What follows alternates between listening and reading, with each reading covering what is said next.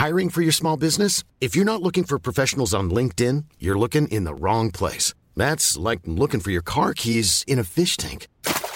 LinkedIn helps you hire professionals you can't find anywhere else, even those who aren't actively searching for a new job but might be open to the perfect role. In a given month, over 70% of LinkedIn users don't even visit other leading job sites. So start looking in the right place. With LinkedIn, you can hire professionals like a professional. Post your free job on linkedin.com/people slash people today.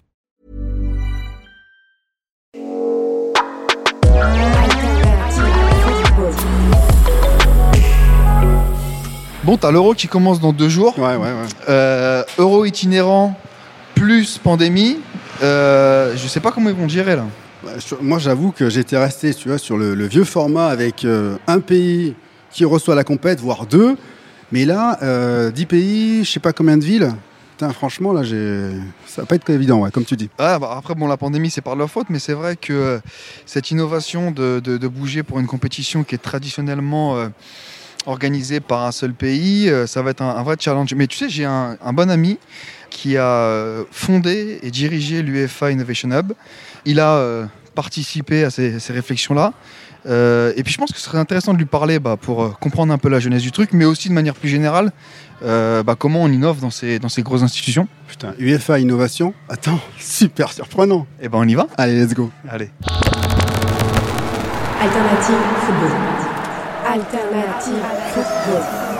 Alternative football. Beaucoup en parlent, On parlera de l'effectif, de la gestion de l'effectif. Comment ils jouent les deux contre les gars mais peu le connaissent vraiment. Parce que tu sais que malheureusement, il n'y a pas que le foot dans la vie. Alternative football. Alternative football. Le podcast hors terrain de sous-foot, présenté par Édouard Cissé et Mathieu Lille Palette. Salut à tous, bienvenue pour un nouveau numéro euh, d'Alternative Football avec mon compère. Euh, Salut, salut, Monsieur. Cissé. T'as même pas besoin de dire le, le- le prénom maintenant ou le nom. hein. Le, le mot compère euh, Le compère suffit. suffit. Tu vois, c'est une bonne doublette qui fonctionne bien, donc euh, Comment vas-tu? très bien, et toi? Ça va très bien, d'autant qu'aujourd'hui on, on a un invité de marque, monsieur Jean-Baptiste Alliot, Ah putain, JB. JB, c'est ça. Euh, CSO, tu vas me demander ce que c'est un CSO Oui, parce que Chief je Strategy Officer, Voilà, ça- il, De la il- source. il expliquera, euh, tu Il- expliqueras, JB, ce que ça fait exactement un un CSO. CSO. Également advisor auprès de l'UFA pour le Innovation Hub. Salut JB. Bonjour messieurs, le JB. Très heureux de t'avoir avec nous euh, aujourd'hui. plaisir partagé.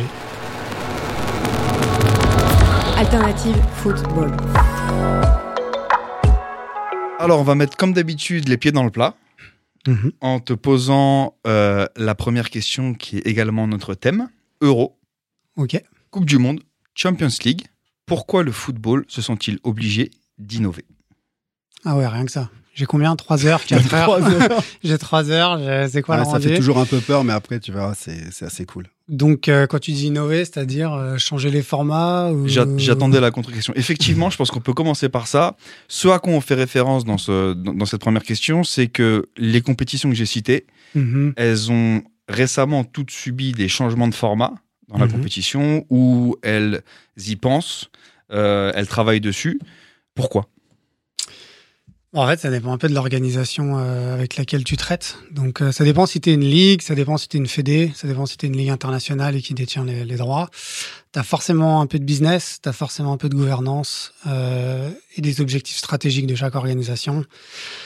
Donc pour certaines, c'est à la fois assurer plus d'équité, assurer que plus d'équipes peuvent jouer. Euh, et si tu augmentes la part du gâteau, tu vends tes droits plus cher, donc tu redistribues mieux, donc tu augmentes la force de frappe de ton sport. Donc à chaque fois, c'est un peu plurifactoriel. D'accord. Euh, tu as aussi des gros soucis. Bah, tu, tu mentionnais Coupe du Monde ou euh, l'Euro.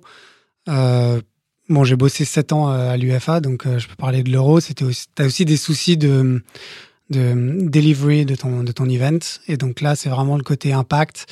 Comment tu t'assures, enfin sur le format en lui-même, c'est comment tu t'assures d'avoir un minimum d'impact ou d'assurer d'avoir le plus de fans. Enfin, ça dépend vraiment de tes objectifs stratégiques. Mais tu peux avoir ça. Enfin, l'Euro 2020, pourquoi euh, 13 villes ou pourquoi 12 pays? C'est vraiment ce côté. Euh, Pour aller chercher plus de, de monde, c'est ça? Plus plus de petits pays en fait qui peuvent pas accueillir un euro. Donc en fait, euh, c'était. euh, Parce qu'ils n'ont pas les structures, euh, parce trop que compliqué. tu sais, on va à Paris, enfin en France, quand on disait, euh, putain, un euro, c'est 10 stades, faut les rénover, est-ce que ça fait du ouais. sens? Nice, il est à moitié vide ou d'autres. Ok, mais t'as combien de pays en Europe? Une fois que t'as fait la France, une fois que t'as fait peut-être l'Italie, que tu les as beaucoup rénovés, une fois que t'as fait l'Allemagne et tout, quel pays? Donc t'as eu Pologne, Ukraine, ok, sur deux pays.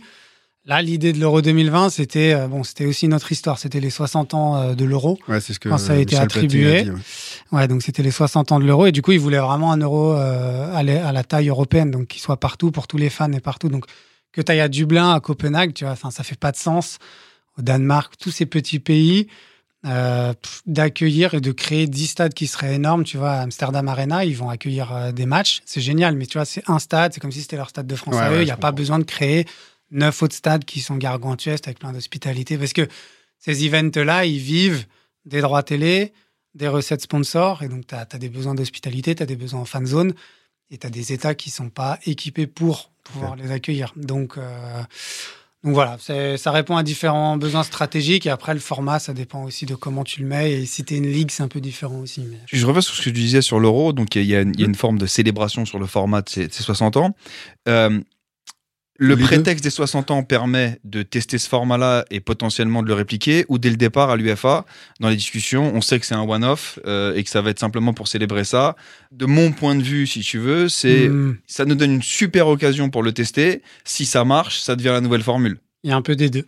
Mais avant, il y avait déjà en 2012.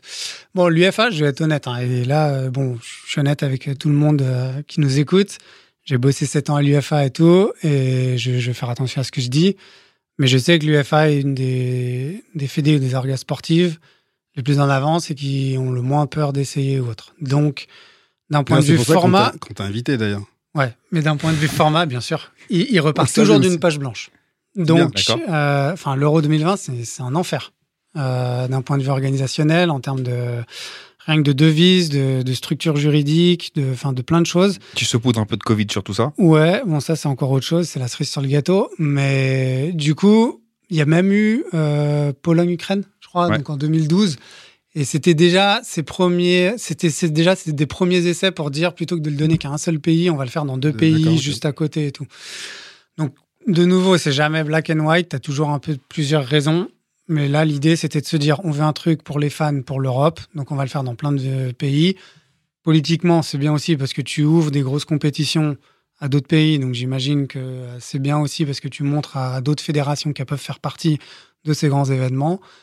Et puis, euh, c'était un format nouveau, et du coup, euh, tu te dis, potentiellement, si ça marche bien, on peut le répliquer. Mais tu vois, 2024, c'est en Allemagne, c'est la même structure que 2016, c'est la même structure qu'en 2004. Donc, on retourne à ce qu'on a pu faire dans le passé. Il n'y a pas de problème, parce qu'avec l'Allemagne, ça, on, sait, on sait comment ça va stades. tourner. Les stades sont. Les hospitalités sont, top. Ouais, et puis ils sont, ils- les gens sont formés, enfin, sur les volontaires, ils savent, enfin, ça tourne. Donc, euh, et ce sera de nouveau une SAS euh, au niveau national avec euh, la DFB, donc la Fédé, comme en 2016 avec la FFF, sur un territoire, et puis Mm. voilà, quoi. On va beaucoup parler d'innovation aujourd'hui. Ouais. Euh, Est-ce que Ça un changement, ouais, on a plutôt le bon client pour ça. Est-ce que un changement de format, c'est forcément de l'inno? Euh, bonne question. Euh, certains te diront que oui. Ça dépend dans quelle perspective tu te passes. Si c'est le changement est perçu comme positif, certains te diront oui. Euh, D'autres, si c'est négatif, certains te diront que non et que c'est rétrograde. c'est surtout quand vous faites une réunion, vous dites bah, il faut changer, il faut innover. Qu'est-ce qu'on peut, Non, comment on peut faire pas. on, on change le format? C'est la. Tu te dis pas ça comme ça. Tu te dis pas faut innover. L'innovation est au service d'une stratégie. Ok. Donc, comme à l'UEFA ou comme dans toute organisation, tu as besoin de l'innovation pour changer ton business, pour te transformer. Mais la transformation, c'est pas de l'innovation pour de l'innovation. Tu vas pas juste innover pour innover. Tu te dis, je vais changer mon format. Pourquoi? Parce que j'ai besoin de plus de revenus, parce que j'ai besoin de toucher de nouvelles audiences, parce que j'ai besoin de limiter mes impacts, parce que quels sont mes objectifs à moyen ou long terme? Et du une coup, réponse en fin de compte. L'innovation, c'est une réponse à. c'est une réponse. Mais du coup, il faut que tu sois capable d'apporter ce genre de réponse ou de sortir des sentiers battus ou des lignes que tu as toujours faites pour pouvoir innover. Et c'est là où, en gros, il faut mettre en place l'innovation, que tu aies des structures ou des, des process en place qui te permettent d'insuffler des nouvelles idées et plutôt que de répliquer toujours ce que tu Et fais. c'est compliqué quand tu es dans une grosse structure comme l'UFA de pouvoir. euh, Comme partout. comme partout. Mais à partout, j'y suis pas. Mais à l'UFA, c'est comment Non, j'imagine. euh, bon, on peut. On Et peut tu vas convaincre qui? Tu dois convaincre qui et comment? C'est-à-dire, est-ce que tu leur dis il va y avoir plus de sous-sous et donc ils disent ah on va innover. Non, c'est plus, euh, je le vois pas, euh, je le vois pas trop comme ça. Et puis c'est pas trop la cellule innovation qui est forcément euh, faire de lance ou dans le driving seat. C'est plus l'unité business ou les gens qui sont en charge qui se disent, ok, on a atteint nos limites ou on voit que là on délivre plus qu'on devait délivrer, donc on a besoin de changer. On s'en rend compte. Ok. Ok, on fait appel à X, Y, Z dans l'organisation, quelqu'un qui est en charge des compétitions, quelqu'un peut-être qui est en charge de la participation, en charge du marketing. Ah, il y a la cellule innovation. Ok, comment on fait pour adresser ce besoin? Et du coup, tu as plus ce côté-là où tu vas avoir différentes perspectives qui vont tacler un même problème. Donc, euh, c'est plus ça. Euh, Pour préciser ce que, ce que disait Edouard, l'UFA ou la FIFA ou ce type ouais. d'organisation, ça paraît de l'extérieur. Enfin, tu, tu associes pas nécessairement UEFA Innovation. C'est des, Mhm. grosses organisations, ça paraît plutôt lent à bouger, etc. Tes challenges, ils sont avant tout internes, j'imagine. C'est comment déjà, quand tu arrives, je crois pas me tromper quand je- si je dis que c'est toi qui as lancé l'Innovation Hub, donc quand Oui, tu oui. arrives et que tu arrives avec ce projet, comment tu fais déjà pour être compris en interne, pour ensuite pouvoir faire des choses qui vont être comprises en externe? Ok, alors là, bah, Est-ce tu qu'ils prends- sont venus te chercher d'abord ou c'est toi qui as, qui Alors, pris je ton bossais, déjà, je bossais déjà à l'UFA. Et donc, t'as vu qu'il y avait un j'avais- manque Et j'ai vu besoin. qu'il y avait un manque et un besoin. Donc, euh, et ça- c'est lié aussi à une certaine époque, donc à une crise. Donc, j'ai commencé plus dans la formation, donc la UEFA Academy, que tu connais via le UEFA MIP et d'autres programmes adressés aux anciens joueurs ou des Ouais, managers dans le foot. Euh, et après, je me suis occupé des relations internationales, euh, en particulier avec les autres confédérations, donc euh, les, les cinq autres confédérations. Donc, il y a l'UFA, mais il y a aussi la Comebol ou autre. Et on a eu un peu une crise en 2016, donc euh, je vais pas revenir dessus entre Blatter et Platini, qui a, tout, qui a touché l'UFA à l'époque via notre président. Euh, mais du coup, à ce moment-là, il y a eu un besoin de repenser notre stratégie et tout. Et donc, c'est à ce moment-là, quoi, en repensant la stratégie et tout, on a remis, on va dire, l'innovation et les data au cœur. Donc, c'est plus moi. Et donc là, c'est plus un. Tu prends ton bâton de pèlerin et t'avances. Et il faut que tu crées ton, ton espace. Donc c'est pas quelque chose de facile. Enfin, je vais pas mentir, c'est pas quelque chose qui arrive comme ça et on te donne les clés, quoi. Mais euh, pour revenir plus à ce que tu disais sur le côté euh, FIFA, UEFA et ces organisations, c'est plutôt des paquebots. Donc oui, c'est comme, mais je disais tout à l'heure, c'est comme toujours ou comme ailleurs. Euh, on va dire que dans le 21e siècle, aujourd'hui et tout, sur la, la quatrième révolution industrielle ou autre, tu as très peu d'organisations qui sont capables d'être agiles et de bouger aussi rapidement avec une infrastructure qui permet de comprendre les enjeux et les besoins dans lesquels tu évolues. Euh, pour les nommer, les GAFA gros, ou autres. Donc, tu as, besoin de nouvelles technologies, tu as certains des besoins au niveau de tes datas, tu as, des besoins d'infrastructure, tu as des besoins de compétences qui rendent, pas caduques, mais qui rendent la tâche difficile à un maximum d'organisations. Et là, je, je mets même euh, Renault, Peugeot, Airbus, ce que vous voulez. Ils sont pas nés au 21e siècle, donc leur infrastructure, elle n'est pas comme celle de Facebook ou d'Amazon. Elle n'est pas euh, future-proof, entre guillemets. Là où, on va dire, les organisations sportives ont plus de difficultés, entre guillemets, c'est qu'ils sont nés dans l'ancien siècle. Et euh, au-delà de l'infrastructure, tu as aussi les compétences à l'interne et, et, le rôle aussi qui est en train d'évoluer et tu non-for-profit. Et tu as un rôle qui est aussi sociétal, qui va bien au-delà que juste organiser tes compétitions mmh. et tout ça. Donc, réussir à tout changer des organisations qui sont nées en 1954 pour l'UFA ou d'autres au début du XXe siècle, bah, ça prend du temps. Et surtout, tu n'as pas forcément des ingénieurs ou des data scientists euh, à l'origine dans ces organisations. Donc, tu n'as pas forcément des gens qui comprennent les, les processus de l'innovation ou qui comprennent des nouvelles méthodes euh, agiles. Et du coup, bah là, tu as tout un travail en interne à faire. Mais c'est ce que tu as. Enfin, c'est de la culturation, c'est de la business transformation. et C'est très long quand même, parce que c'est ce qui se passe, enfin, ce que tu es en train de dire, c'est ce qui Mhm. se passe dans les clubs de football. Oui. C'est du temps, mais à un moment donné, il faut, faut y aller, quoi. Bah, c'est pour ça que tu as. Donc, bon, tu peux je- perdre patience, hein. on peut perdre patience, et comment. Non, voilà, c'est ça, je veux dire. Bah, alors moi, je peux parler de ce que je connais sur le, le UEFA Innovation Hub. C'est clair que la vision, elle est à moyen terme. Donc le but, c'est de rendre l'UEFA Innovation Hub ne devrait plus exister d'ici 5 à 10 ans. Tu vois, parce que tout le monde devrait être son propre innovateur. Ok. Euh, mais tu en as besoin au début pour aider, pour passer la première marche et tout. Mais oui, tu as une timeline qui a 5-10 ans.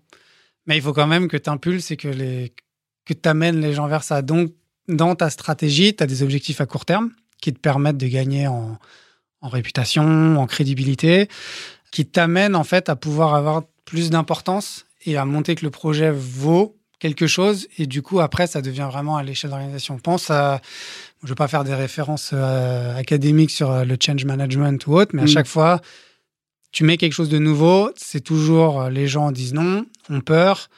Puis au bout d'un moment, Ouais. enfin, tu as une minorité qui dit OK, euh, c'était early adopter. Et puis une fois qu'il y a des succès et que ça passe bien, ouais. Tu as, la vaste majorité qui était silencieuse qui vient et te suit. Et puis ceux qui étaient toujours contre, au bout d'un moment, bah, ils te suivent. Donc c'est toujours les mêmes vagues à peu près. Et ce que tu fais dans de l'innovation, bah, c'est gérer ça. Donc il faut que tu t'assures que quand tu déploies des programmes ou que tu que tu veux gérer en fait la business transformation de n'importe quelle organisation, club, foot ou autre, exactement, tu l'as très bien dessiné Ouais, pour ceux qui nous écoutent. Euh, tu as, vraiment ce- cette vague et il faut que tu t'assures qu'au début, tu quand même des résultats. Donc que tu embarques tes gens à l'interne qui, eux, voient les, les retombées, Les mais, mais aussi les gens à l'externe et qui voient les effets et qui se disent Ok, ça fait du sens ou ce qu'il me raconte, c'est pas du bullshit ou putain, il me saoule celui-là avec ses idées. Là, de toute façon, euh, on- ce, ce changement de mentalité ou, ou l'accompagnement Mhm. euh, qui est à la charge des gens qui amènent l'innovation, ça prend combien de temps?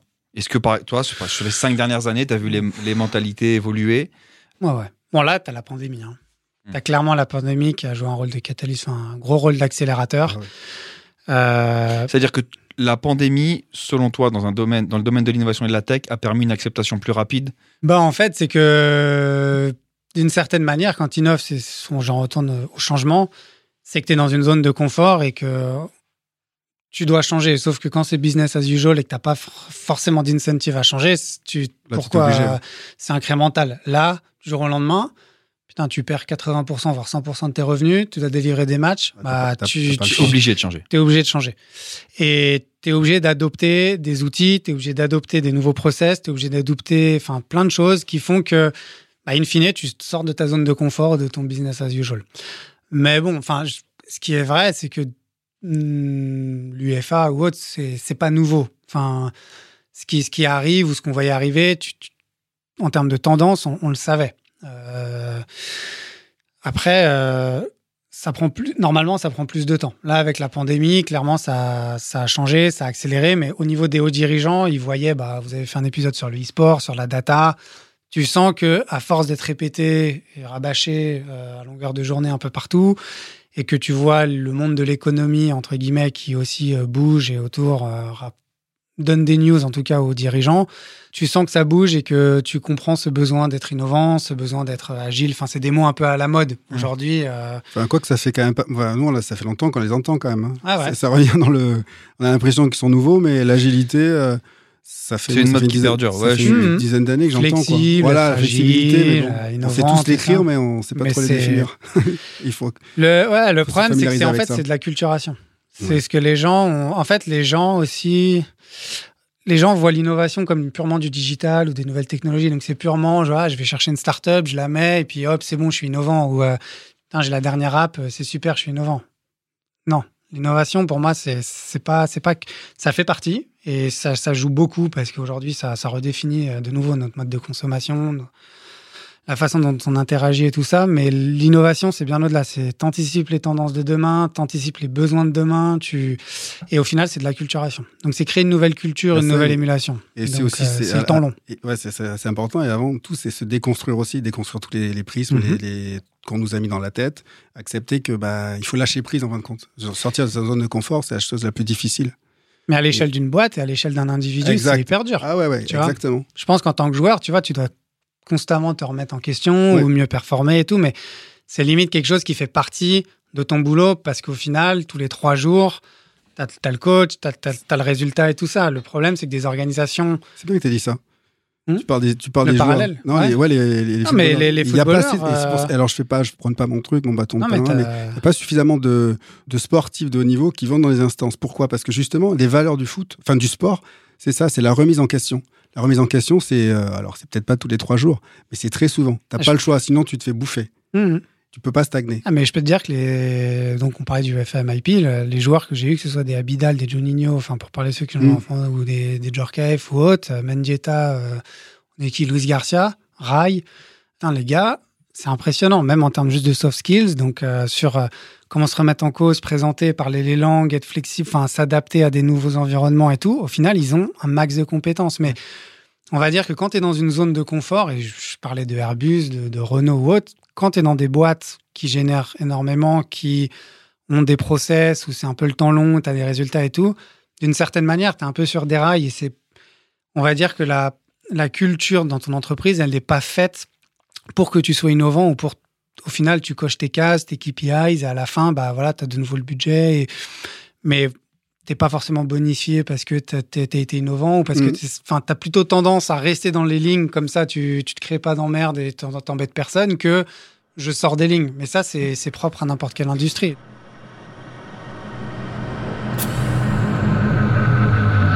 Alternative football.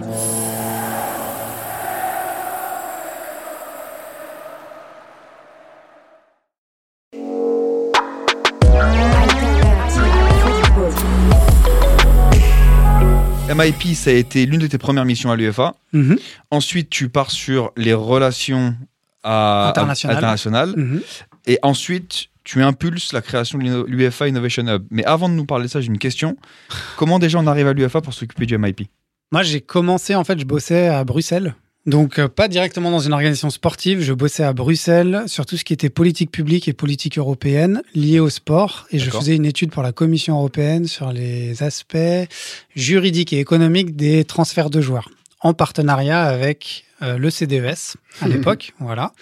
Donc, euh, Didier Primo, euh, en particulier, donc, dont tu as mentionné le nom tout à l'heure, mais aussi euh, Christophe Le Petit. Euh, et euh, donc euh, voilà, je faisais une étude pour la Commission européenne. J'étais amené du coup à interviewer différents stakeholders dans le monde du foot. Et puis il y a eu une opportunité à, à l'UFA. Et comme j'avais été aussi en proche du, du milieu universitaire avec le CDES et tout ça, et que c'était dans la UFA académique et dont le CDES était partenaire. Euh, après, euh, ouais, plusieurs mois et un certain intérêt, je me suis surtout dit que je voulais être au cœur du processus décisionnel, parce que je me suis rendu compte qu'au niveau européen, où les politiques publiques n'avaient que très peu d'impact sur la prise de décision par rapport aux instances. Et donc, ça m'a, ça m'a intéressé. Et puis, en fait, je suis parti, j'ai fait un essai, et puis, en fait, j'y suis resté sept ans, quoi. Ok. Voilà. Et donc, fast forward, parce qu'on a déjà parlé Ouais. du MIP, tu es à l'UFA, Mhm. tu décèles un besoin d'innovation, donc tu vas avoir euh, Certains dirigeants. les dirigeants de l'UFA et tu dis il faut qu'on bouge au niveau inno. Voilà ce que je propose. Ouais, on peut le résumer comme ça. D'accord Euh, à l'époque, le, le directeur des associations nationales, donc des associations membres, euh, est devenu le CEO de l'UFA, donc je le connaissais bien. Euh, je passe aussi sous Andrea Traverso, qui est proche de ce même CEO. On a un besoin de nouvelles stratégies. Euh, de par les différents cours qu'on fait, que ce soit l'UFA MIP ou le MESGO à l'UFA, on est aussi amené beaucoup à être aux États-Unis, à New York en particulier, sur différentes sessions. On voit aussi comment ça bouge là-bas. Euh, Ouais. Et ça, ça peut te faire un transfert sur tes prochaines questions, mais on voit comment ça bouge là-bas. Clairement, on fait un mémo, je me rappelle, je pense que c'était celui de 2016 ou 2017, où c'est... euh, Les gars, on est en retard. ah, c'était euh, Adapt or Die, quoi. Ouais. Mais pas tant que ça, parce que tu sais, ça fait. Non, mais à chaque fois, ça fait 40, 50 ans qu'on dit, ouais, le foot, on est mort, ou putain, si on s'adapte pas, c'est mort et Les tout. Mais gars. au final, Bellec. Les gars. non, mais t'as tout le monde qui dit, putain, si on si on s'adapte pas, le foot est mort et tout. Au final, tu te rends compte que, bon, le foot, Ah, le sport, le live sport, il y a quand même une avance. Mais et t'as quand même besoin, et t'as tout le monde qui est là, et c'est pas pour autant que euh, on, on va mourir. Mais clairement, en 2016, on voyait le truc. Et voilà, c'est un peu comme ça que ça s'est fait, mais ça a pris du temps. Non, mais aux États-Unis, ils sont quand même calés, tu vois. Euh, même la MLS, on a beau dire tout ce qu'on veut. Euh, il faut, il faut C'est une un logique différente. C'est une logique différente, mais il faut avoir un œil là-bas. Enfin, moi, Voilà. j'annonce, C'est ça. j'annonce les gars. Euh, faisons attention parce que le jour où ils décideront d'appuyer sur le bouton, parce que là, ils sont en mode gentillet, ils s'organisent un peu. Le jour où la MLS hein, et Don Garber, Ouais, ils ont déjà appuyé sur le bouton. et ouais, mais là, c'est à moitié un peu. Mais quand ils vont vraiment appuyer, attention. hein. Ouais, c'est aussi, ils ont 2026-2028. Ouais. Euh, On a un peu de temps, mais c'est bien, c'est bien. C'est pour ça que l'innovation, c'est important quand même. Je rebondis sur ça pour faire une, une digression, mais euh, Ouais. la solution face à, face à ce modèle américain, euh, l'UFA la cherche. Des revenus qui sont plus contrôlés, mieux, mieux redistribués. On l'a trouvé. Ouais, bah, c'est la question que j'allais te poser. C'est euh, comment on trouve cet équilibre dans une gestion des revenus qui est euh, mieux maîtrisée, tout Mhm. en respectant la culture du sport. Comment on fait ça? Est-ce que, est que ça, en soi, est-ce que la réponse, elle n'est pas dans l'innovation? Si elle est, quelle est-elle? Moi, je vais pas prêcher pour ma paroisse et je dis pas que l'UFA est magique et super, hein, tout ça. hein. Mais je pense que, enfin bon, tu, tu me parleras sûrement de la Super League et tout ça, mais je pense que la réponse Ah ben non, à- justement, on voulait pas, mais on va t'en parler. Du coup. au modèle euh, américain euh, qui a inspiré directement la Super League Ouais. et tout, bah, je pense que l'UFA avec notre modèle, enfin, tu as plus de 80% des revenus de l'UFA qui sont redistribués. Ça, c'est des choses Ouais, que ouais. personne ne sait, qui est oublié. Et dans l'écosystème tel qu'il est construit aujourd'hui, ta boîte un fonds, ta boîte ce que tu veux, tu vois les 2,5 milliards de viewers, tu vois potentiellement les 4 milliards de gens qui suivent le foot. Ouais, mais c'est aussi lié parce que l'UEFA, comme la FIFA, comme les autres confédérations, réinvestissent des millions. Euh, 80% de l'euro va retourner, même 85% aux fédérations qui vont créer des stades, qui vont avoir des enfants qui vont jouer. Euh, et du coup, tu t'améliores la pratique sportive, tu as aussi un rôle sociétal, de lien social, de lutte euh, contre l'obésité. Bref, tu as, plein d'aspects Ouais. positifs pour la société.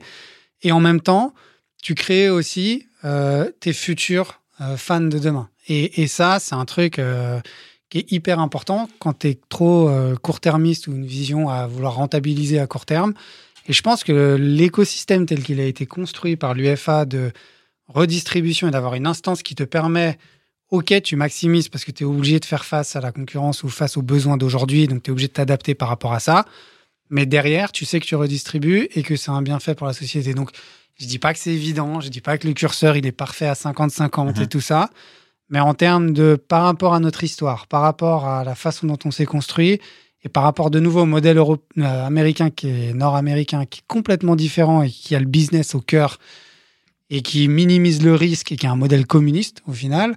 euh, pour les honneurs, c'est vraiment différent chez nous et je pense que euh, il est plutôt bien trouvé. Et tu vois, tu me parlais de format de compétition au début. Bah 2024-2027, tu as une nouvelle euh, compétition qui arrive avec la Champions League. Personne, bon là 21-24, le prochain cycle des droits, on aura toujours le même format Mhm. avec des group stage, mais le nouveau format qui aura lieu de 2024 à 2027, pour moi, il est canon. Et tu me disais, est-ce que c'est de l'INO Bah bien sûr. Tu me disais ça au début. euh, pourquoi on change la compétition? C'est pas on se dit oh putain il faut innover et tout.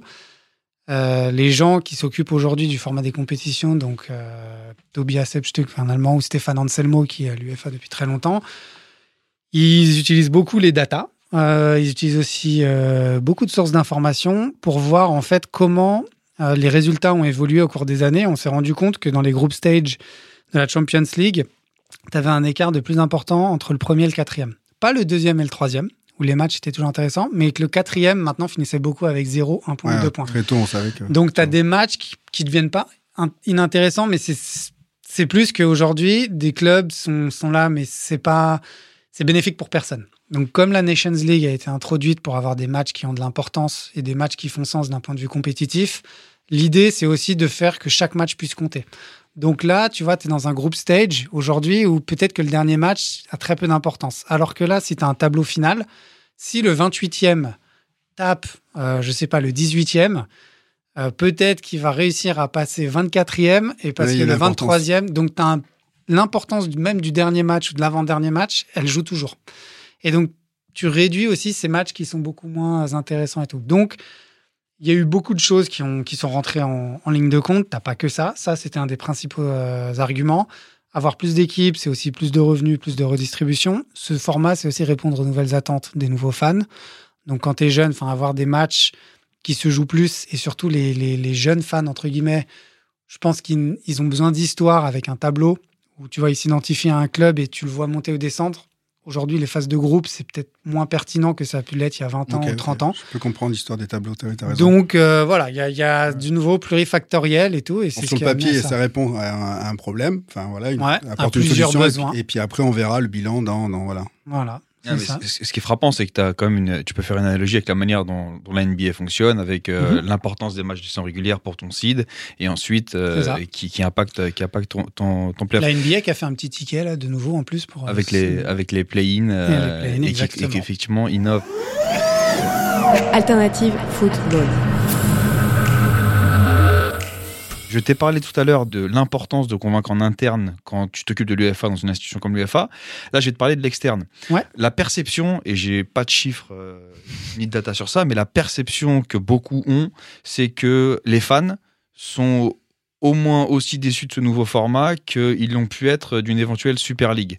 Je suis quasiment certain que c'est des, choses que les gens dont tu parlais regardent, c'est la perception du fan, l'importance de la culture dans le nouveau format, comment vous dealez avec ça, et de manière plus générale. L'innovation, c'est en général des sujets qui sont structurants, on en parle Ouais. depuis tout à l'heure.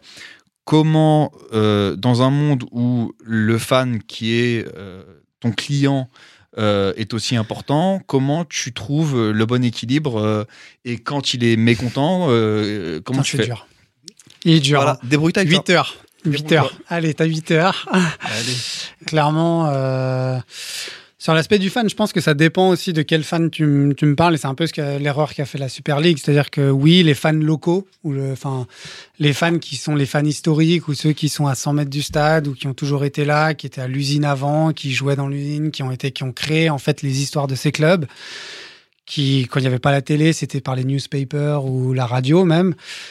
Et ben, c'est eux qui ont fait l'histoire. Et avant, ils représentaient 99% euh, des fans. Euh, en 1000, euh, je sais pas, je une connerie, en 1930, euh, même en 1950, 1960. Après, les fans sont devenus de plus en plus nationaux. Et maintenant, tu es passé aux fans euh, globaux et même connectés.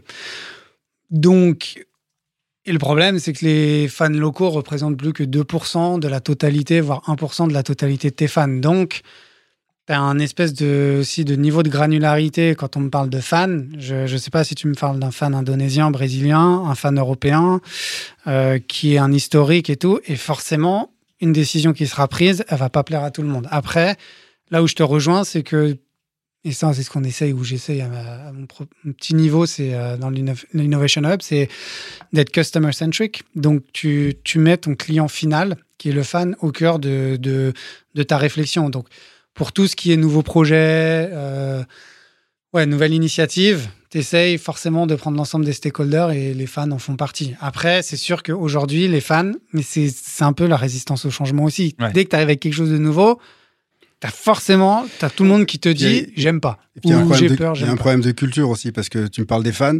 Le, il y a ici, il y a des supporters de d'un Mhm. club de capitale.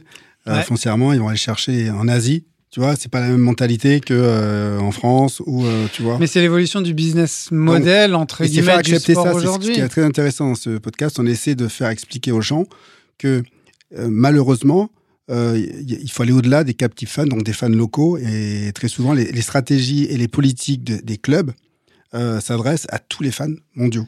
Mais si tu me parles des grands clubs qui se voient comme des franchises, enfin eux, ils regardent leur business model.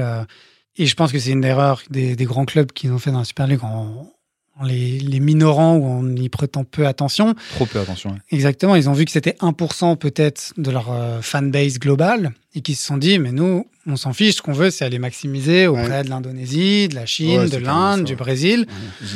Le problème, c'est que leur marque et leur réputation, ce qu'il a fait, c'est aussi les fans locaux. Complètement. Donc, euh, et ça, c'est quelque chose qui a forcément été euh, sous-évalué potentiellement. Et mais c'est, vrai. Après, voilà, l'UFA, tu fais aussi un changement. Pour moi, je pense pas que le changement de la compétition, c'est au détriment des fans locaux, parce que les fans locaux pourront toujours y aller. Il y aura toujours un, enfin, t'auras toujours envie et tout. Ce qui est difficile, et c'est là où je vous rejoins tous les deux, c'est que c'est la pluralité euh, des fans et c'est le, le- le nombre de typologies de fans différentes que tu as au sein d'un même club. Mais là où ton 1% est fondamental selon moi, c'est que le fan à Shanghai ou le fan à Los Angeles, il est client de l'identité du club. Et l'identité du club, ton fan local, il est garant de ça. C'est-à-dire que, euh, un bon exemple, c'est Liverpool ou c'est Dortmund. C'est-à-dire que c'est on, on est aussi fan de Liverpool ou de Dortmund parce que euh, ces fans-là... quand tu Exactement, rentres. ils représentent quelque chose. Et c'est en ça que je pense que euh, la Super League fait une erreur, c'est que si tu regardes purement la data, Mhm. effectivement, en, en- en nombre versus, si tu veux, de gens que tu as localement euh, versus au- dans le monde entier, c'est minime. Mais l'influence sur la perception de la marque de, de ces fans-là, elle est immense. Et c'est là que le challenge se trouve. Un deuxième aspect sur, sur, sur vos réponses, il y a quelque chose qu'on, je trouve, on, on oublie souvent, euh, tous autant qu'on est, quand on commente de manière positive ou négative les changements qu'il y a euh, dans le Mhm. foot, c'est que ces changements, que ce soit en termes de format de compétition ou même en termes, euh, la, la tendance en ce moment, c'est la modernisation des logos, Mhm. ce sont des cycles. C'est-à-dire que on prend tous les clubs euh, du monde depuis le début de leur existence, ils ont tous changé plusieurs fois de logo. Les compétitions ont tous changé plusieurs fois Bien de sûr. format. On n'a pas effectivement d'éléments tangibles pour nous dire si la résistance était la même à l'époque. Mais on- on est en droit de penser que tu as eu les mêmes effets. C'est-à-dire qu'en 1970, les gens n'étaient pas contents qu'on change de logo parce qu'ils étaient attachés au logo précédent. Et pourtant, les clubs l'ont réussi Mhm. et probablement qu'ils le réussiront encore. Je pense que c'est pareil pour les formats de compétition. C'est-à-dire que. euh, On, en est revient au même cycle. non, mais c'est ça, Ouais, on c'est re- ça. Tu, tu- tu reviens sur ton cycle, et même si tu es euh, attaché à un format de Ligue des Champions aujourd'hui, parce que c'est celui que tu as toujours connu, euh, peut-être que euh, Mm. euh, en 2024, euh, quand le nouveau format va arriver, tu vas t'y adapter. En tout cas, il y a de grandes chances que tu suives ton club parce que tu es amoureux de ton club. Et, la nouvelle génération, c'est le format Ligue des Champions qu'elle va connaître. Mm. On a encore des gens, euh, enfin moi je, je- je me rappelle des discussions avec, euh, avec des gens qui étaient plus âgés que moi qui disaient non, non, mais la vraie Ligue des Champions, c'est du knockout, c'est simplement des matchs aller-retour dans un tableau final et vos histoires de groupe, Ouais. on, on veut pas en entendre parler. Donc voilà, je, je- je crois beaucoup à ces cycles. Et maintenant, on te parle d'un Final 8 avec que du knockout et Voilà. on veut plus de groupe. Donc, euh, donc, donc après, c'est ce qui est difficile effectivement, c'est ce- c'est l'acceptation et comment tu l'as réussi. Ça, je pense que s'il y avait une, une, une recette secrète, euh, euh, on pourrait tous payer cher pour l'avoir, mais cet équilibre est en tout cas difficile. Ouais, à mais c'est plus comment tu préserves ton écosystème de nouveau. Enfin, tu vois, quand tu es l'UFA ou que tu es. Enfin, je le rappelle, c'est non-for-profit. Donc, Ouais. tout ce qui est généré est redistribué. Donc, euh, Et ça, le, le problème, c'est qu'on ne le sait pas assez. C'est-à-dire, moi, quand j'ai fait le, le Ouais. CDES, on avait été invité à l'UFA. Et effectivement, quand tu vois les super locaux, ouais, tu bah dis, oui. wow Tu perds Et de en vue. fin de compte, quand tu commences à comprendre tout ce que. comment ça et fonctionne. comment ça redistribue, Oui, on s'arrête juste à la somme que- d'argent que l'UFA va garder. Hmm. Mais on oublie, tu vois, c'est comme un iceberg. Euh, on oublie tout ce qu'elle que va 6%. redistribuer. L'UFA garde que 6% sur tout ce qu'on Oui, mais organise. non, Par rapport à enlève d'autres, le que. on est. Enlève le que 6%. 6% de ce qui, ga- ce Ouais, qui mais on génère, c'est plus de beaucoup. 2000 matchs par an. Et je suis d'accord avec toi, mais imagine, mets-toi à la, à la- à la place Oui. des gens. Donc ils vont dire, et puis imagine un peu les médias qui vont dire, ouais, l'UFA a. Ouais, mais c'est pas des profits, c'est pour couvrir des coûts d'organisation. Non, mais ça, je suis d'accord avec toi. C'est pour ça que tu l'expliques et c'est très bien. Moi, je le comprends, euh, Mathieu aussi. Et on n'a pas de réserve. mais, hein. mais les médias, en fonction de comment ils le traitent, c'est facile après. Tu vois, ils le traitent, Mhm. ils enlèvent, euh, ils, Oui, ils oui, enlèvent tout ça. Et donc, en fin de compte, les Ah, fans. Là-dessus, c'est sûr qu'il y a des efforts de communication, De communication, et d'explication, de pédagogie à faire, euh, c'est sûr. Alternative football. Euh, tu parlais de l'arrivée des GAFA dans le business des droits du foot. Mhm. Comment euh, ils influent sur, euh, sur le fonctionnement, sur l'INO On peut penser qu'il y a un lien naturel parce que qui, qui Ouais. dit INO dit tech, dit, dit potentiellement Mhm. GAFA. Euh, est-ce que est-ce qu'il y a une veille qui est particulière à l'UFA? Est-ce que voilà comment c'est structuré ces, re- ces relations avec ces GAFA? Veille, je dirais pas qu'il y a une veille particulière. On est forcément en contact avec eux. Là, c'est plus Guy Laurent Einstein, donc qui est le directeur marketing de Ouais. l'UFA, qui est qui de par son, son scope, enfin, en étant directeur marketing, a plus les relations aussi avec Daniel Marion, qui, euh, qui est le CTO, donc plus tout, tout ce qui est infrastructure, donc euh, technologique. Ouais. Oui, bah, enfin, Facebook est un partenaire, par exemple, de l'UFA euh, pour les droits au Brésil. Euh, Donc, on a des relations, on a des discussions, et à date depuis certaines années.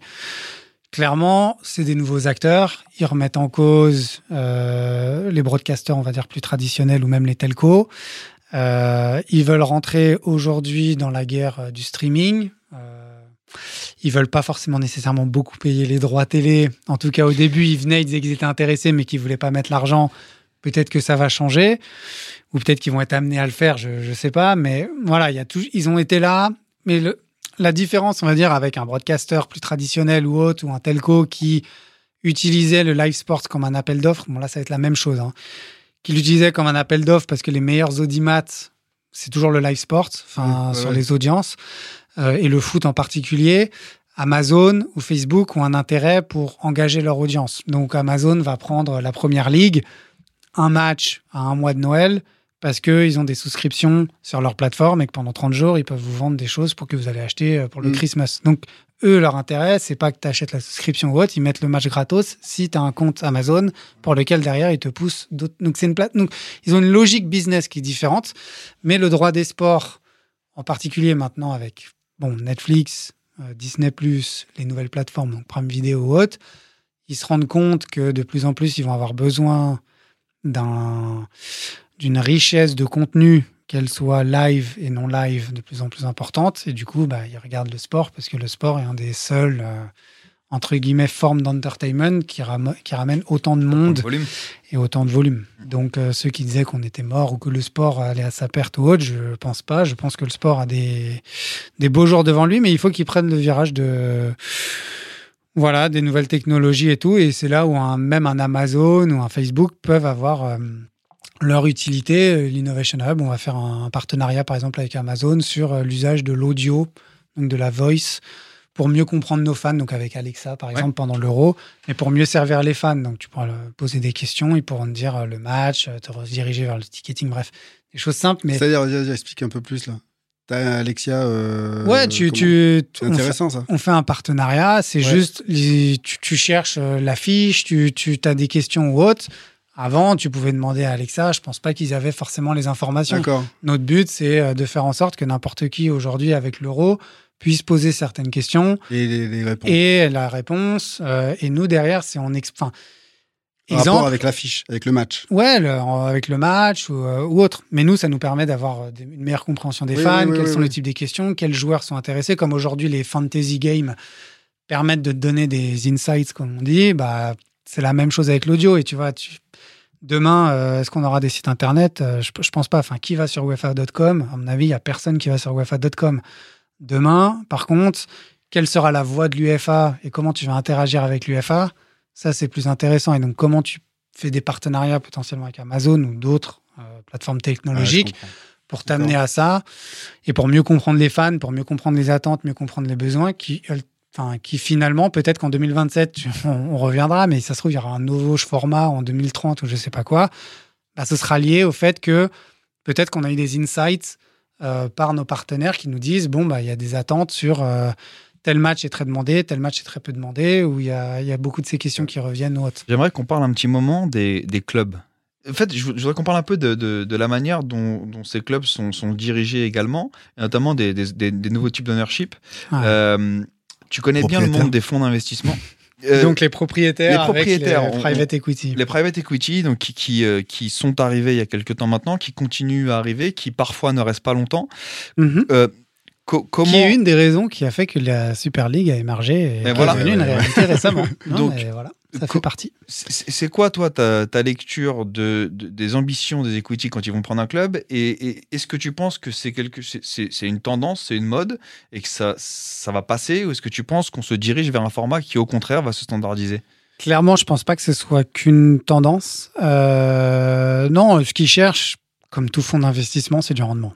Donc c'est une logique euh, Mhm. court-termiste euh, et ils voient dans le sport des assets qui sont, enfin donc euh, ouais, des assets, je peux le dire comme ça, Oui, oui, des euh, assets, qui on sont sous-valorisés par rapport à ce que ça peut être et par rapport à ce que les indicateurs des marchés financiers aujourd'hui, et en particulier dans le monde du venture capital, donc euh, du capital à risque, euh, fait. Donc sur les millions de users et d'active users que tu peux avoir, clairement la valorisation des clubs aujourd'hui, elle est euh, pas nécessairement sous-évaluée, mais le potentiel n'est pas encore, euh, enfin, selon certains critères ou certaines façons de, de calculer ta potentielle valorisation à terme.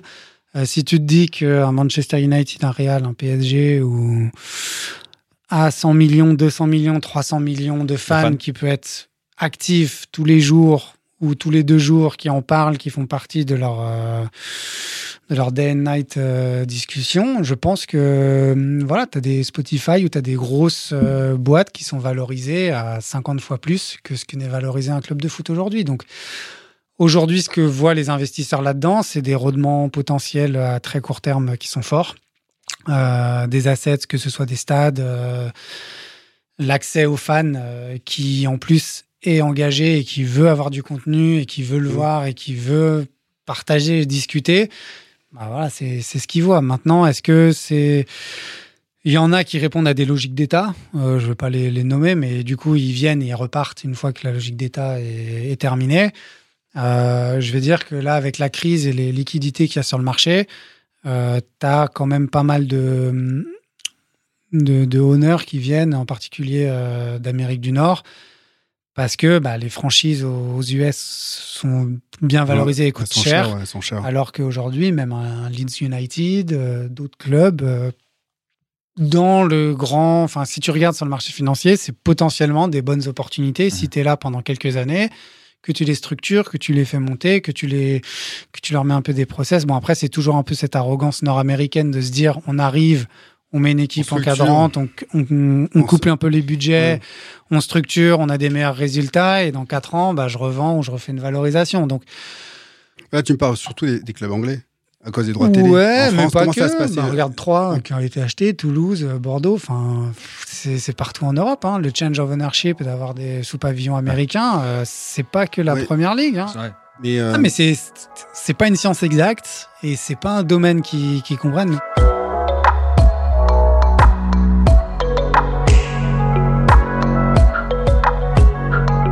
Cas, moi, j'étais euh, agréablement surpris de me rendre compte qu'à l'UFA, il y a des mecs qui réfléchissent. Il y a des jeunes qui a- il réfléchissent. n'y a pas que des pipes. Quoi. Non, c'est pas ça que j'allais dire. Bon, tu sais, pour beaucoup. Je t'ai dit, c'est l'erreur de communication. Exactement. Pour beaucoup, l'image de l'UFA, c'est des plans-plans. Ouais, tu vois ouais. Et on se dit, voilà, les mecs, ils sont tous là-bas, ils sont planqués, ils sont tranquilles. Au bord du il y a lac. la- Il y a le lac Léman, ils bouffent tranquillement à la, à la cafette, ils mangent super bien, tu te gaves. Et en fin de compte, non, il y a des jeunes loups qui du ont, qui ont envie de faire avancer les choses et qui proposent des choses. Bah ouais, écoute, hein, c'est. Non, mais bah, merci, franchement. un plaisir. Mais non, non, mais euh, il faut se, il faut innover, il faut se renouveler. Donc euh, t'en as. Mais honnêtement, à tous les niveaux, tu vois, on parlait de la UEFA Academy et du MIP à un moment. Donc rien que là-dessus, c'est aussi être innovant. Les compétitions, enfin, et même dans les team opérations, on n'en a pas beaucoup parlé, mais dans la delivery d'event, je pense que l'UFA, avec ce qu'ils font, et sans parler des open ceremonies et tout, il y a des gens du monde de l'entertainment qui viennent aussi nous voir pour voir comment on, on Ah, délivre. Donc, euh, C'est un bon et on s'enrichit et on s'enrichit aussi des autres, tu vois. été bon, t'as été Donc, bon. Franchement, euh, l'UFA, maintenant, euh, tu vois. Non, non, non, mais, Non, mais c'est intéressant. Franchement, on n'est pas parfait, mais on essaye quoi. en tout cas, franchement, Il l'est. qu'il est. Bah, c'est pas, c'est vous. à part nous. C'est- À c'est à vous de trouver, euh, en Non, faisant cas, découvrir les behind the scenes, euh, l'envers du décor du foot. J'ai appris des choses euh, Ouais. aujourd'hui, Et ben écoute, moi aussi, comme souvent. euh, Bah, comme j'espère à chaque fois, en tout cas pour ceux qui nous fois, écoutent. Avec plaisir. JB, merci infiniment. Merci d'être venu. À vous. C'était passionnant et puis on retrouve tout le monde bientôt pour plus d'alternatives football et un nouvel invité. Nouvel invité, exactement. Merci messieurs. Ciao, Merci ciao. Salut. Alternative football. Alternative football. Alternative football. Beaucoup en parlent, On parlera de l'effectif, de la gestion de l'effectif. Ils jouent les deux contre les gars. mais peu le connaissent vraiment. Parce que tu sais que malheureusement, il n'y a pas que le foot dans la vie. Alternative football. Small details are big surfaces. Tight corners are odd shapes. Flat, rounded, textured, or tall. Whatever your next project, there's a spray paint pattern that's just right. Because Rust new Custom Spray 5 in 1 gives you control with five different spray patterns. So you can tackle nooks, crannies, edges, and curves without worrying about drips, runs, uneven coverage, or anything else. Custom Spray 5 in 1. Only from Rust